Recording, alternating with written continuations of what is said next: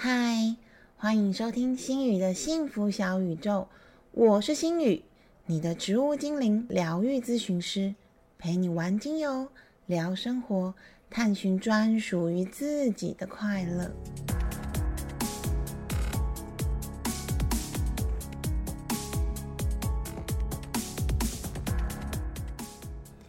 嗨，大家今天好吗？有好好。真心的称赞自己一下吗？这两集的节目，心语想要跟大家分享的是习惯性自责。嗯，为什么会想要分享？其实是因为，不管是我自己过去，或者是我最近接触到的一些个案，其实我发现很容易都有习惯性自责的状况。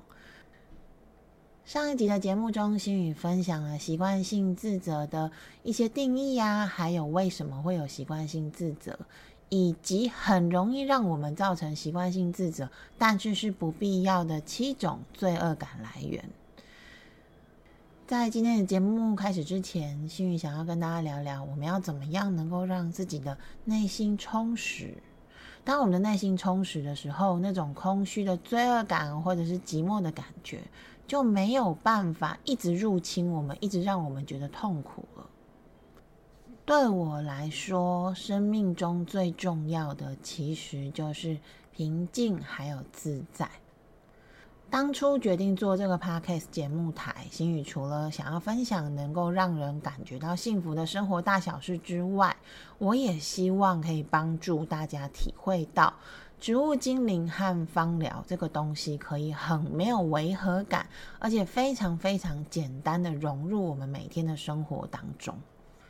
重点是它不止简单，它也不贵，它不会让你造成太多的负担。我们就可以自己应用，自己决定怎么样做，用什么样的香气，用什么样的想法的转换会让我开心。昨天新宇还在跟朋友讨论呢，现在的人吼，其实很容易把爱自己跟放松这件事情变成是吃好吃的、喝好喝的、疯狂购物、奢华旅游等等等物质的享受。如果你也觉得这样子就是爱自己，还有能够让你放松，新宇很想要邀请你回头来想看看，当你刷卡买了一个八千块的包。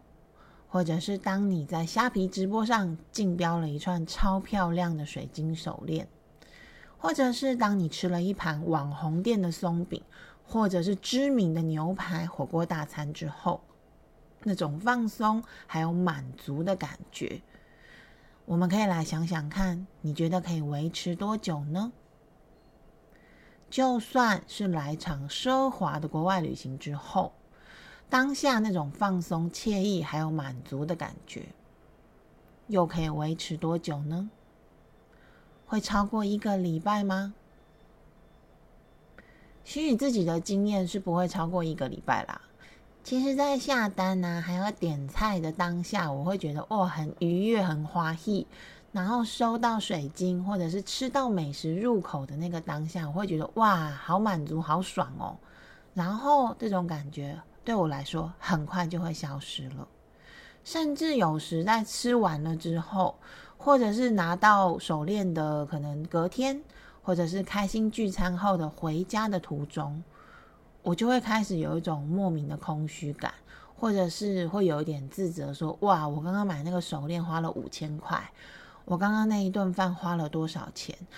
刚刚那个谁谁谁请我吃饭，我是不是欠人家一个人情？”或者是刚刚在聚餐当中，那个谁谁谁说了什么，吼，真的很刺耳诶，超不爽的。在我开始学会自我觉察，并且走向自在的道路之后，心宇发现，真正的放松只能来自于自己的内心，而爱自己这件事情，不是买了多少好东西，不是吃了多少好东西，而是好好的疼惜和了解我们自己。这样才能真正走向放松的那一条路。最终的目标当然因人而异啦，但是对我来说，我的目标就是自在，还有随心所欲。啊，有没有人跟我一样，就期待后面会接一句不逾矩？也有啦，就是我希望自己能够在自己的规范里面开开心心的生活着，去赚钱，去维生，或者是后面有人可以支持我，这些都是很棒的。而植物精灵还有芳疗对我来说，跟采买所获得短暂多巴酚的满足和快乐感不同。精油是有科学根据的，它是有机化学的农产品。它里面并不是没有化学成分哦，而是它是有机化学。如果今天有人跟你说，哦，我们的精油是完全没有化学的，那我只能说这个人不够专业。而在科学上面来说，精油的香气，因为它的成分的确是会让人们感到幸福，它也可以帮助安定神经、稳定内分泌、镇静焦虑、忧郁，还有疼痛，而不只是香香的而已。重点是买一瓶精油，价格不算太高，但是可以用很久，也可以延长那个被镇定、满足、快乐、愉悦的感受。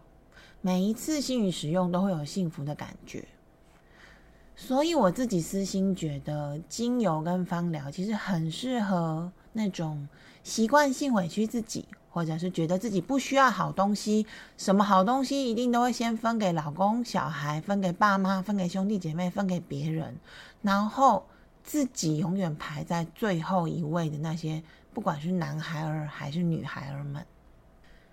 所以今天的小闲聊时间，我很想要告诉大家的一句话是：如果你不能好好的爱，好好的疼惜你自己，那。其实外面也不会有人想要疼惜你。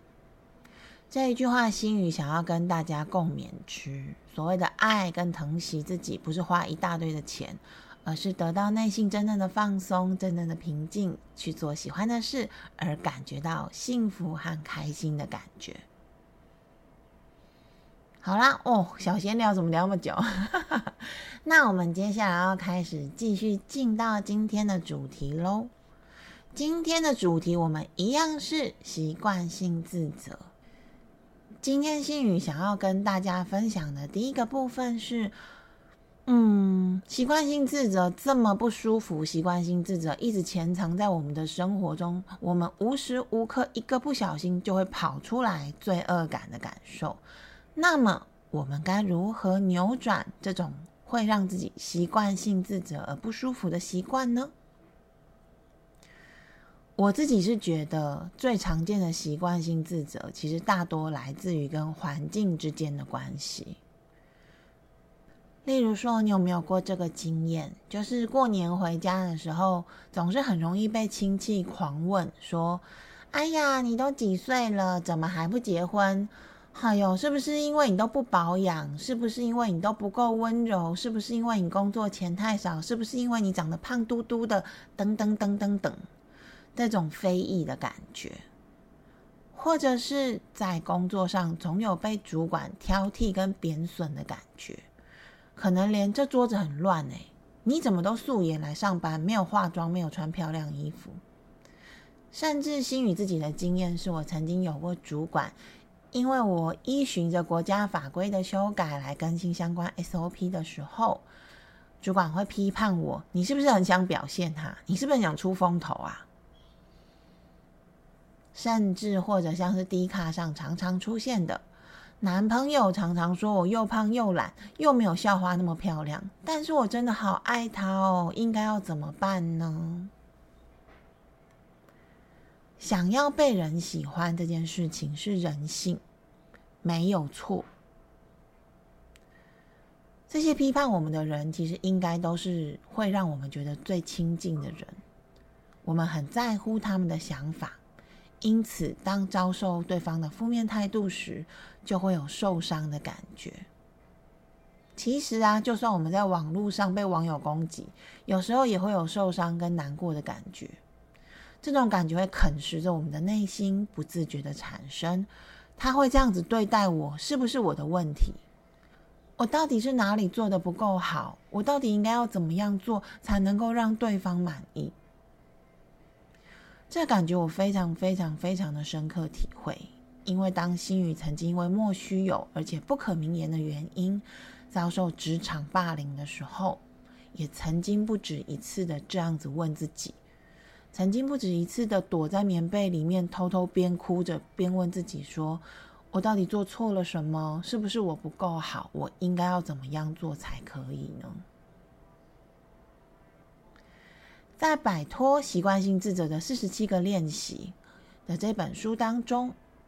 作者他提出了改变习惯性自责的步骤还有方法，心语融合了自己的想法和体悟，我想要来跟大家分享这些方法。而且这本书其实我还蛮推荐大家可以看看的，因为它的条理还蛮分明的，而且简单易懂。那我接下来就要跟大家分享喽。首先，作者说，我们第一集的那七种罪恶感都是没有必要的。这些罪恶感都是会让我们痛苦的，我们要学着去分辨它、消除它，不再因为这些不必要的罪恶感而感到痛苦。这个理念其实我是赞同的，不过我还是会抱着感恩的心觉察，并且看待的这些罪恶感。感恩，因为有他们的出现，才能够帮助我更深入的发现，并且疏导那些让我难受。让我不舒服的限制性信念，慢慢的把限制性信念消弭了之后，我就不会感觉难受啦。所以，首先的第一步是，请大家要去比对那七种罪恶感，好好的听听自己内在的声音，发现啊，原来我刚刚那个感受是源自于某一种罪恶感。当你先自我觉察，先发现，也代表你开启了关心自己和爱自己的第一步。那么，当我们发现这些罪恶感之后，该怎么样让自己不再的习惯性自责呢？作者提出来的是：首先，第一点是坦然的接受并且原谅你自己，是最重要的起点。每个人都希望自己是完美无缺的，这也是人性。当我们发现自己有缺点、有罪恶感的时候，第一个反应常常都是先怪自己再说。就算不是我的问题，我都会责怪。哎呀，有这样负面情绪的自己，真的好讨厌哦！我是不是太敏感了，所以我才会觉得不开心？不是你的错，你都会自己这样子自责，更遑论是因为自己犯错而成就的罪恶感。即使你已经做了补偿，即使对方已经说他原谅你了，只要你自己没有接受和原谅你自己，一切的痛苦。就不会终止。简单来说，要怎么不再一直自责和讨厌自己的第一步，就是接受你并不是完美的，接受你自己有可能会犯错，接受错误已经发生了，而你已经做出最大的努力和最好的补偿。当我们开始学会跟罪恶感和平相处。与之共存，就能够初步走向第一步，保持平和内心的道路。第二个方式是用旁人的观点来看待我们内心的罪恶感。在上面第一点所说的接受自己之后，我们要做的是原谅自己，但原谅自己却是疗愈罪恶感最重要也最难踏出去的一步。心语的经验是，当我们一开始学会先接受自己是会犯错的，我不会立马想要疯狂的补偿，或者是解决问题，或是让别人原谅我，而是选择先退一步，先让自己一个人独处一段时间，在内心中把自己先退到旁观者的位置，问问我自己：你现在感觉到什么？为什么会有这样的感觉呢？那现在怎么做会让你比较好受呢？得到答案之后，我会再走到第三者的位置，想想如果今天发生的人是我身边的朋友，或者是我身边亲近的人，我会有什么样的感觉？我会怎么样看待跟对待那个犯错的人呢？我们通常对待他人远远会比较温和，而对待自己却会加倍的严格跟残忍。举例来说，同样的错误，如果是你朋友犯的，他觉得自责、懊悔而疯狂大哭的时候，你会想要给他一个拥抱，告诉他：“哎呀，没事啦，你已经尽力弥补了，我们下一次小心点就好，还好没有出什么大 trouble。”但是同样的问题，同样的错误，如果是你自己犯的，你会告诉你自己说：“你真是个烂东西。”你怎么会犯这些错误？你为什么又这样？你为什么每一次都改不了？烂死了！你真的不应该活在这个世界上。听听看，我们会这样跟朋友讲吗？朋友如果听到这些话，会有多难过？所以，请你下一次如果有不小心犯错的时候，也告诉自己，没关系，我们已经尽力弥补了。那我们来想想，还可以再怎么做？我们来想想，怎么样做自己会开心？怎么样做是符合对方的需求呢？也请你给自己一个拥抱，而不要碰到自己犯错就在心里狂怪自己、狂屌脏话、狂说让自己一听到就恨不得马上去自杀的难听跟沮丧的话语。第三个方式是确定自我本位和自我本位的思考，有点饶舌吼。这一点我想要用一言以蔽之，先跟大家解释。只有八个字，很简单，叫做“别人的锅我们不背”。这句话也是我在咨商的时候最常跟个案讲的一句话。一个问题的发生，通常都是公平对等的。通常都不是单方面的问题，但是如果我们把责任全部都归咎到自己的身上，就会非常容易陷入自责的情绪。这个情绪反而会影响我们没有办法积极正向的解决问题。自我本位代表我们承担自己的问题，我们坦然接受不推诿，我们自己面对并且解决问题。而不会为了转嫁罪恶感，把问题也都全部都推到别人身上，这也不是自我本位哦。而同样的，如果今天这个问题是别人的，那么自我本位会提醒我们，别人的问题和责任不是我们的错，不是我们应该要自责，更不是我们应该要背的锅，那么我们就不背。冷静的确认，并且厘清自我本位，我是我，别人是别人，这样画出清楚的界限，才能够理智的找出我们现在可以做的事情，并且采取行动，不让自己遗憾。例如，你的家人欠下一大笔的卡债，习惯性自责的人就会陷入说：“啊，都是我没有好好管教他，他才会去一直欠债。”唉，一定是我赚的钱太少，不够他赌，所以这一切的一切都是我的错。因为这些自责感跟习惯性内疚，会让自己不情愿而且痛苦的承担下所有的这些卡债，以及未来可能会有的卡债。大家一定会想说啊，未来的又还没有发生，对啊，但是你这样习惯性自责，下一次他还有卡债，你还是会帮他还呢？但是，但是来了，转折来了。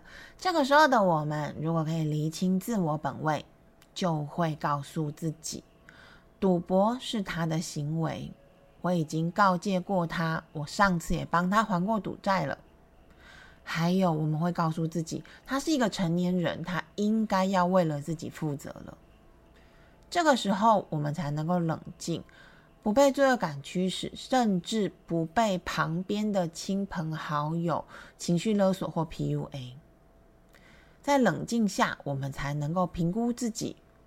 我现在身上没有什么钱，我这次只能帮忙还十万，其他的责任你应该要自己承担。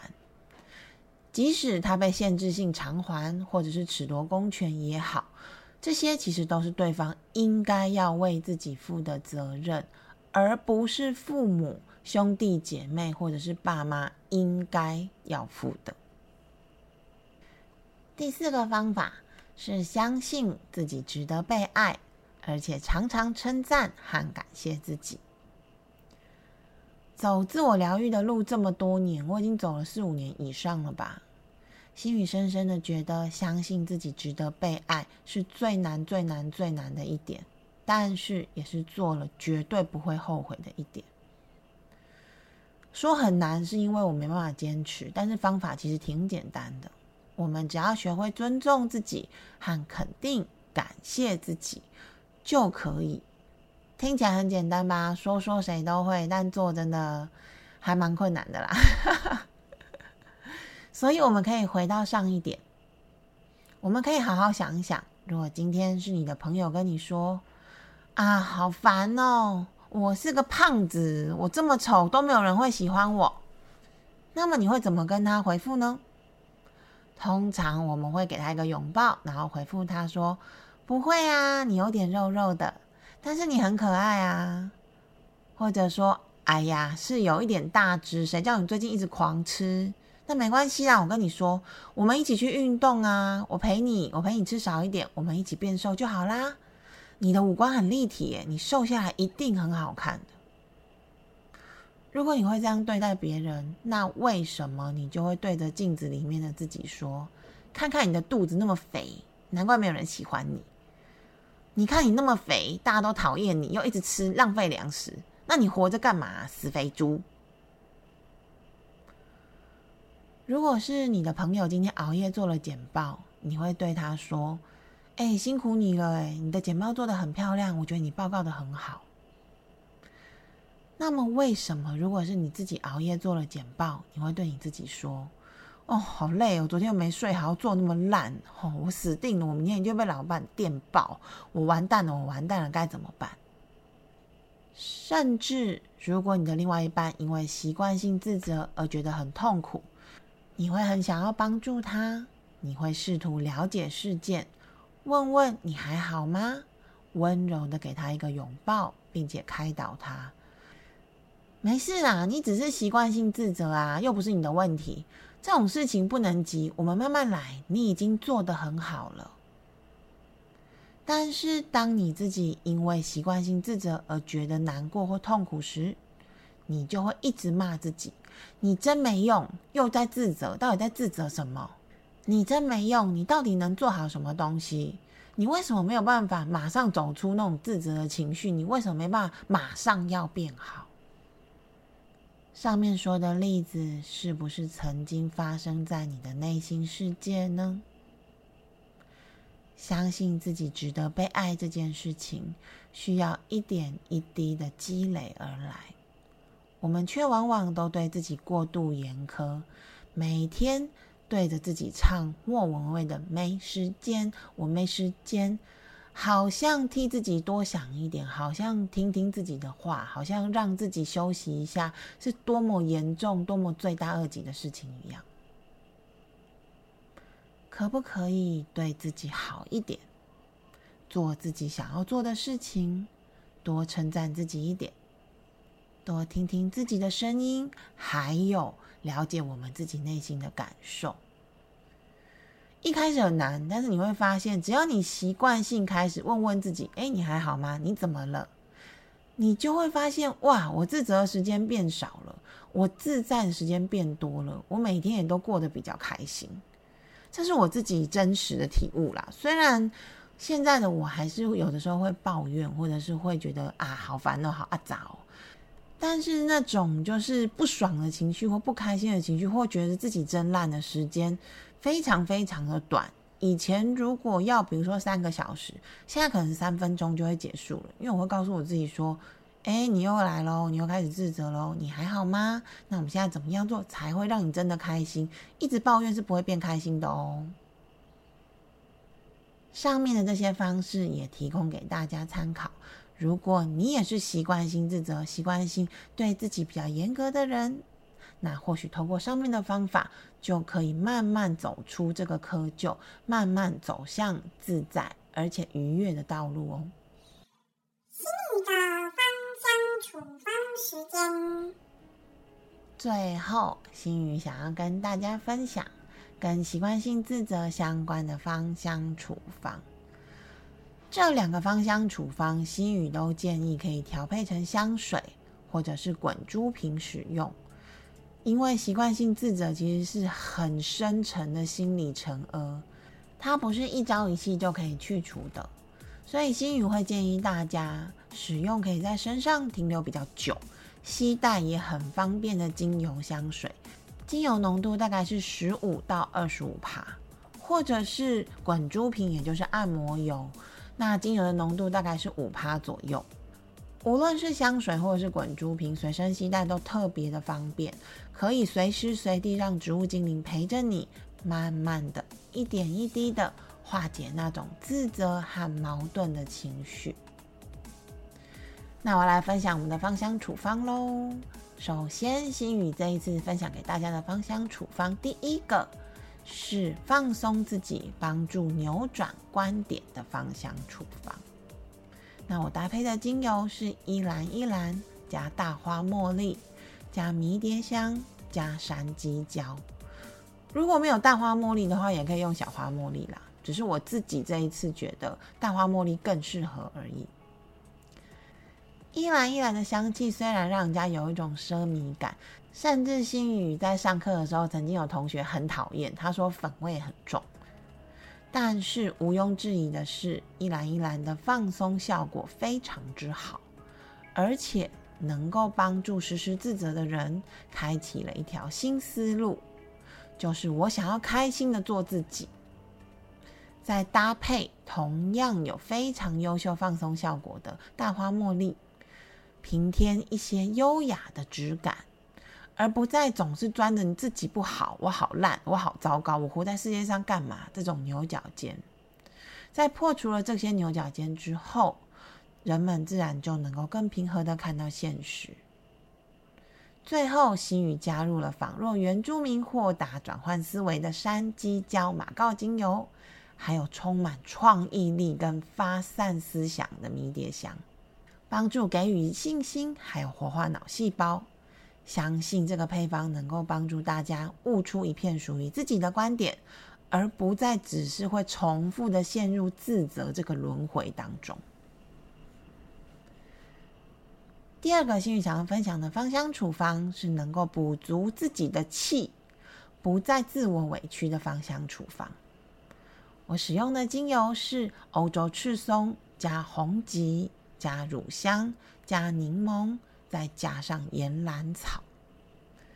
欧洲赤松这支精油在东西卡当中，常常象征着委曲求全的妈妈们，总是把家人的错误归咎在自己的身上。老公外遇，他会自责，是不是我自己发福没有魅力？孩子成绩不好，他会自责，是不是我没有好好的教他写功课？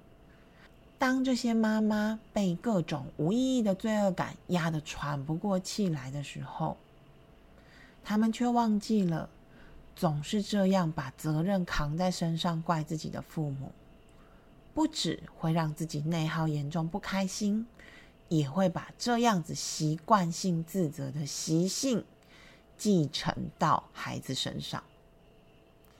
我很想请这些父母想一想，这是你想要的吗？如果这不是你想要的话，心宇会推荐你试试这款芳香处方吧。柠檬和岩兰草加成的防护组合，能够先帮你构筑一个充满安全感的堡垒，不再那么在乎周围的眼光，还有那些稀稀疏疏的声音。而欧洲赤松。不只能够让你跳脱自我委屈的习惯，它是属于阳性精油的这个赤松，也能够帮忙补充一点所谓的理直气壮，而不是一直在自责，觉得好像自己低人一等，觉得自己很糟糕。